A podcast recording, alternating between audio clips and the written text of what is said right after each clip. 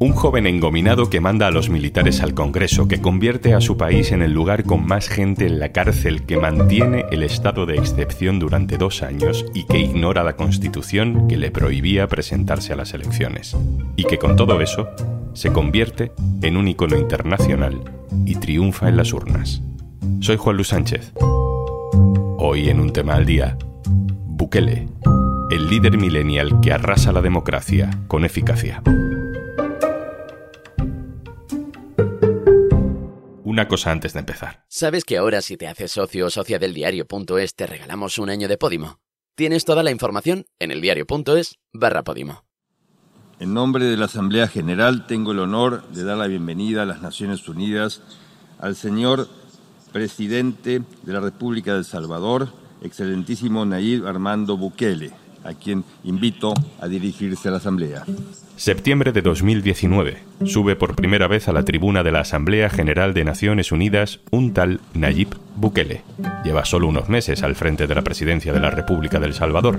Acaba de cumplir 38 años. Excelentísimo señor presidente de la Asamblea General, excelentísimo señores jefes de Estado y de Gobierno. Cuando terminan los saludos protocolarios y las solemnidades, Bukele hace un gesto extraño. Ahora, solo un segundo si me permiten. Se saca el teléfono móvil del bolsillo de su chaqueta, levanta el brazo, sonríe a cámara, encuadra la foto y se hace un selfie. Guarda el teléfono y sigue su discurso. Estar aquí ante ustedes en esta Asamblea General número 74 es un privilegio y un honor que quise compartir con el mundo. Ya que el mundo, el nuevo mundo, ya no está en esta Asamblea General, sino en el lugar donde iré esta foto, a la red más grande del mundo. Ese gesto, ese selfie, asombró a medio mundo y efectivamente se hizo viral. El presidente millennial, un joven moderno, dinámico, cool, un poco yuppie, dirigiendo un país centroamericano. Cinco años después, el retrato que el mundo hace de Nayib Bukele es otro. Es el presidente de la mano dura, que ha convertido El Salvador, que era el país con mayor tasa de homicidios en América Latina, en el país con más gente encarcelada del mundo, un 1,6% de la población.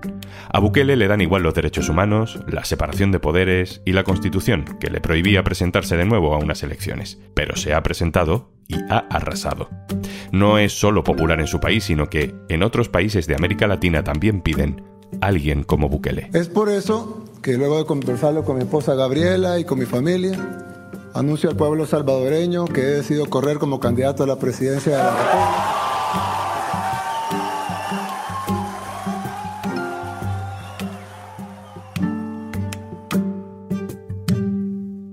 Silvia Viñas, hola. Hola, Juan Lu. Silvia Viñas es autora, junto con Elisir Budasov, de un estupendo podcast de seis capítulos sobre Nayib Bukele en Radio Ambulante, que es un proyecto en América Latina que es un referente para nosotros. La serie se llama Bukele, el Señor de los Sueños. Te dejo el enlace de la serie completa en la descripción de, de este episodio. Silvia, gracias por estar con nosotros. Gracias por la invitación. Yo te confieso de entrada que fui de los que al ver a Bukele hacerse un selfie en Naciones Unidas pues sintió simpatía, me ganó, me ganó con ese truco de marketing. Así que soy de los que se pregunta también ahora qué ha pasado en solo cinco años. Sí, creo que hay dos, bueno, hay varias razones, ¿no? Pero cuando fue candidato por primera vez, él entendió y supo comunicar que la gente estaba harta de los partidos tradicionales que habían gobernado durante décadas, sin solucionar los problemas, darles soluciones tangibles a las personas. Entonces él se presenta primero como este outsider, ¿no? Em, como alguien más del pueblo. Y él al comienzo tenía un, discurso anticorrupción, pro democracia, pro libertad de expresión. Y, entonces él logra que no solo adentro del Salvador, sino afuera, logra esta admiración, ¿no? Cuando lo conocimos en, en 2019. Y entonces, ¿cómo deja de ser ese líder moderno de agenda liberal que quiere globalizar la economía metiendo como moneda oficial el Bitcoin, que también eso lo ha hecho? ¿Cómo empieza a ser un líder, digamos, populista de mano dura, que en nombre de la seguridad, pues se lleva por delante los mecanismos básicos de, la democracia? Si, si repasamos algunos de sus momentos más autoritarios, él involucra al pueblo. Entonces, cuando toma la asamblea con militares, por ejemplo, el 9 de febrero de 2020, él dice que está cumpliendo con una promesa de campaña, que si había que marchar con el pueblo a la asamblea contra estos legisladores, él lo iba a hacer, ¿no? durante la pandemia les dio dinero, les dio comida y se volvió de nuevo este modelo para el resto de Latinoamérica de hay que hacer lo que está haciendo Bukele para luchar contra la pandemia, ¿no?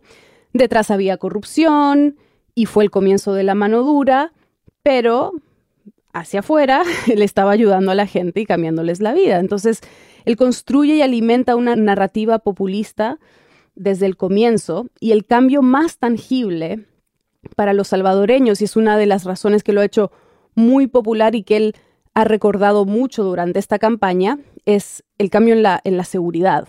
Ningún partido había logrado la seguridad que ahora hay en El Salvador. Hablemos de eso. El Salvador era un país muy inseguro, muy dominado por las pandillas, que es un fenómeno que además se había extendido a otros países de la zona. Dices que esto en El Salvador ya no es así. Desde que Bukele empieza su mandato, en 2019 los homicidios empiezan a bajar en El Salvador, ¿no? Y él dice que es por su plan control territorial, que es esta política de la que no se sabe mucho, el, gobierno de, de, Bukele no es transparente, pero a finales de 2020, eh, durante la pandemia, hay 76 homicidios en cuatro días. Esto es brutal, ¿no? especialmente considerando que habían bajado dramáticamente antes. Y la primera reacción de Bukele a esto es poner mano dura dentro de las cárceles. Entonces quizás se acuerdan de estas imágenes que dieron la vuelta al mundo de pandilleros con las cabezas rapadas, muchas veces sin camiseta, con las manos por detrás, sentados muy pegados uno detrás del otro. Y después de esto empiezan a bajar los homicidios de nuevo. En septiembre de 2020, el periódico digital El Faro revela que Bukele había estado negociando con los pandilleros, o sea, desde el comienzo de su mandato. Esto es algo que otros presidentes salvadoreños habían hecho. Y la negociación básicamente era, él les daba privilegios en prisión y a cambio ellos reducían los asesinatos y le decían a la gente que viven en los territorios que ellos controlan que en las próximas elecciones legislativas voten por nuevas ideas.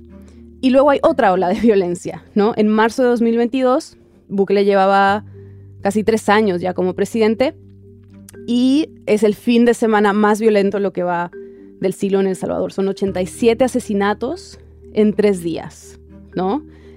Y ahí es cuando Bukele empieza el estado de excepción. Le pide a la Asamblea que decrete un régimen de excepción, que suspende algunas garantías constitucionales, y desde entonces eso ha seguido renovándolo hasta ahora, o sea, van a cumplirse dos años se ha vuelto una forma de gobernar el estado de excepción. Y esa mano dura implica violaciones de derechos humanos, detenciones masivas, implica que El Salvador tiene proporcionalmente más gente en la cárcel que cualquier otro país del mundo.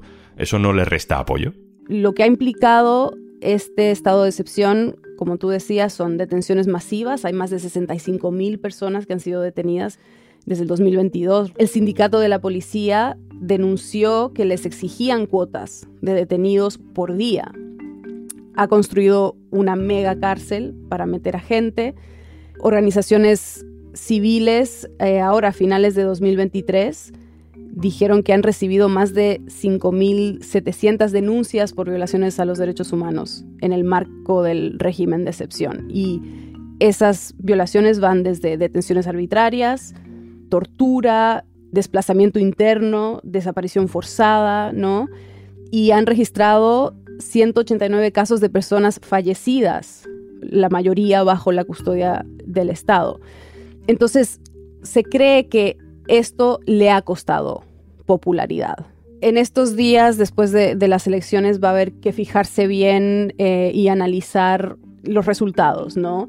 Y si ha habido una reducción en su popularidad por lo que ha implicado el estado de excepción. Pero es indudable que a pesar de estas violaciones de los derechos humanos, Bukele sigue siendo muy popular y que el estado de excepción y la reducción de los homicidios le ha cambiado la vida a las personas para bien. Tenemos todo un episodio dedicado al estado de excepción y a las pandillas y para este episodio trabajamos con Carlos Martínez, que es un periodista del Faro que ha estado cubriendo las pandillas durante años. Es muy difícil para una persona que no sea del Salvador comprender lo que significaba vivir en las comunidades controladas por estas pandillas, que eran la mayoría.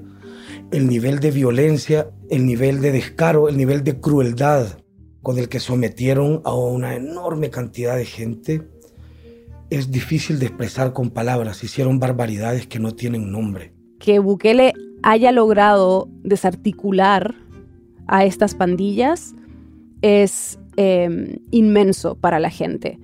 Y, eso explica su popularidad. Es un muy buen publicista, ese es su, pasado antes de entrar a la política, y ya en política, ya en el poder, ha logrado crear esta narrativa ¿no? que convence a las personas de que, como decimos en, el último episodio de la serie, los derechos de la democracia son incompatibles con la eficiencia, ¿no? que vale la pena sacrificar ciertas cosas para lograr esta paz inédita que está viviendo el país. Nuestro país es como un niño enfermo.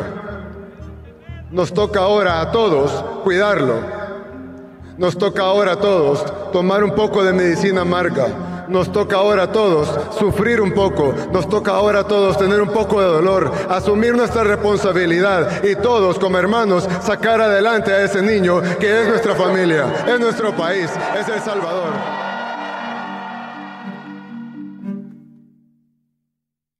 Silvia, esta popularidad basada en la seguridad que nos estás describiendo supongo que es la clave de por qué mm, ha podido presentarse a las elecciones a pesar de que la Constitución se lo prohíbe. ¿Cómo ha conseguido eso? Bukele cuando gana la presidencia hace cinco años empieza a gobernar con una asamblea legislativa donde no tenía la mayoría. Pero en 2021 hubo elecciones legislativas y entre su partido eh, Nuevas Ideas y partidos aliados logra esta mayoría. Y lo primero que hacen estos legisladores es destituir al fiscal general. Entonces, ahí también sacan a los magistrados de la sala de lo constitucional. Entonces, solo meses después, estamos hablando como de septiembre de 2021, esta sala de lo constitucional, ya con magistrados aliados al buquelismo, saca una resolución que dice, a solo al pueblo le, le compete decidir si el presidente debe continuar la constitución salvadoreña en seis artículos dice que la reelección no es una posibilidad, que está prohibida en El Salvador. Pero ellos ignoran esos artículos, ¿no? Y se enfocan en un artículo específico que se refiere a los requisitos para ser candidato a presidente. Y ellos interpretan este artículo para decir el requisito para que Bukele pueda presentarse a la reelección es que se aparte de su cargo como presidente seis meses antes del comienzo del nuevo periodo presidencial. Y eso es lo que, lo que él hace. Esto de buscarle las vueltas a la Constitución para volver a presentarse, esto lo hemos visto más veces en América Latina, ¿no? Suele ser el principio además de un camino complicado. Lo que pasa es que Bukele no parece Daniel Ortega en Nicaragua ni Nicolás Maduro en Venezuela. Su pasado es diferente, pero a la vez juega al despiste. Vamos a escuchar un momento que rescatáis en el primer episodio de vuestra serie. Vamos a escuchar a Nayib Bukele en 2013 seis años antes de que se presentara a presidente en El Salvador por primera vez. Habla ante un auditorio de estudiantes universitarios. La gente escucha populismo y dice, populismo. ¿Alguien quiere un presidente populista? Nadie. ¿Nadie? Bueno, yo sí. Populismo. Doctrina política que pretende defender los intereses y aspiraciones del pueblo. Eso es malo aquí en El Salvador. Defender los intereses y las aspiraciones del pueblo es malo en El Salvador. Y yo vine a la Universidad de El Salvador, les pregunté si alguien quería un presidente populista y nadie levantó la mano. Los barrotes son los paradigmas, pero nosotros tenemos la llave, romper los paradigmas. Eso es todo lo que tenemos que hacer. Silvia, no, no sé qué os cuentan los expertos de lo que puede ocurrir a partir de ahora. Bueno, primero este resultado le da el permiso para él de decir, este camino que hemos trazado en estos cinco años es el correcto, ¿no? Y es el que quiere la gente y por eso lo votaron. O sea, él puede decir que gana democráticamente después de haber roto las reglas de la democracia. Y hay un temor de que si baja la popularidad de Bukele en estos años, él saque más al ejército, ¿no? Más mano dura. Silvia, tú haces un podcast semanal, El Hilo, de Radio Ambulante, sobre actualidad en América Latina. Lo recomendamos también desde, desde esa perspectiva regional que tienes en tu día a día. ¿Por qué crees que Bukele se ha convertido en un ejemplo para otros países? ¿Por qué escuchamos tanto esa frase de queremos a alguien como Bukele? Sí, bueno, él de nuevo, como buen publicista, ¿no? Él, él no se dirige solo a los salvadoreños, sino hacia afuera. Entonces él, desde el comienzo, ha proyectado esta imagen del presidente moderno, ¿no? Con Bitcoin. Hace poco llevó el concurso de Miss Universo a El Salvador y él salió a hablar, tú lo ves caminando entre las Misses y habla en inglés y habla de lo bien que está El Salvador y él comenta sobre los problemas de otros países en redes, ¿no? Él es un tuitero em, ávido. Entonces, hace poco en Ecuador hubo un estallido de, de violencia terrible y Bukele tuiteó esto, no es soplar y hacer botellas. O sea que no es tan fácil como parece, ¿no? Eso es lo que significa ese dicho. Porque el presidente de Ecuador, Daniel Novoa, parece estar siguiendo el modelo Bukele, ¿no? Entonces, claro, cuando él tuitea eso, se gana algunas críticas, sí, pero mayormente se gana la admiración, ¿no? De la gente de afuera que le dice, no, wow, nosotros necesitamos más políticos como usted, ¿no? Que logran acabar con la violencia, no como los nuestros. Pero no es tan fácil copiar ese modelo, porque obviamente cada país tiene diferentes dinámicas, ¿no? Aquí no hay que olvidar algo crucial que conversamos, que detrás de este modelo Bukele para llegar a esta seguridad, no está solo la mano dura, los estados de excepción, estas imágenes tan chocantes, ¿no? De las cárceles. Detrás de esto hay una negociación con las pandillas, ¿no? Que él siempre ha negado, pero que está documentada. Y esperamos que esta serie ayude a eso, a ver que sí, esta persona, este político es muy inteligente en la manera en que él comunica, pero detrás de esto hay, hay cosas muy preocupantes que hay que considerar cuando decimos que queremos a alguien como Bukele. Silvia Viñas, coautora de Bukele, El Señor de los Sueños, una serie que puede escucharse en el canal central de Radio Ambulante. Muchas gracias. Gracias a ustedes. Y antes de marcharnos... ¿Es hoy ese día en el que te tomarías algo en algún sitio al acabar de trabajar para que se te olviden todos los males de la semana? Pues si no puedes, ya lo hace por ti Ricardo Moya en el sentido de la birra. Y claro, con una cervecita, pues todo se ve mejor casi siempre. En Podimo tienes un montón de opciones para disfrutar de entrevistas. Malas personas con Victoria Martín, No es para tanto con Cisco y Raquel, o Querido Hater con Malver. Y sí, esto es lo que parece. Ni una igual que otra. Y recuerda que si te haces socia o socio del diario.es, te llevas un año gratis de Podimo. Tienes todos los detalles en eldiario.es barra Podimo. Esto es un tema al día, el podcast del diario.es. Si te gusta lo que hacemos, necesitamos tu apoyo. Hazte socio, hazte socia del diario.es en el diario.es barra socio. El podcast lo producen Carmen Ibáñez, Marcos García Santonja e Izaskun Pérez. El montaje es de Pedro Nogales. Yo soy Juan Luis Sánchez. Mañana, otro tema.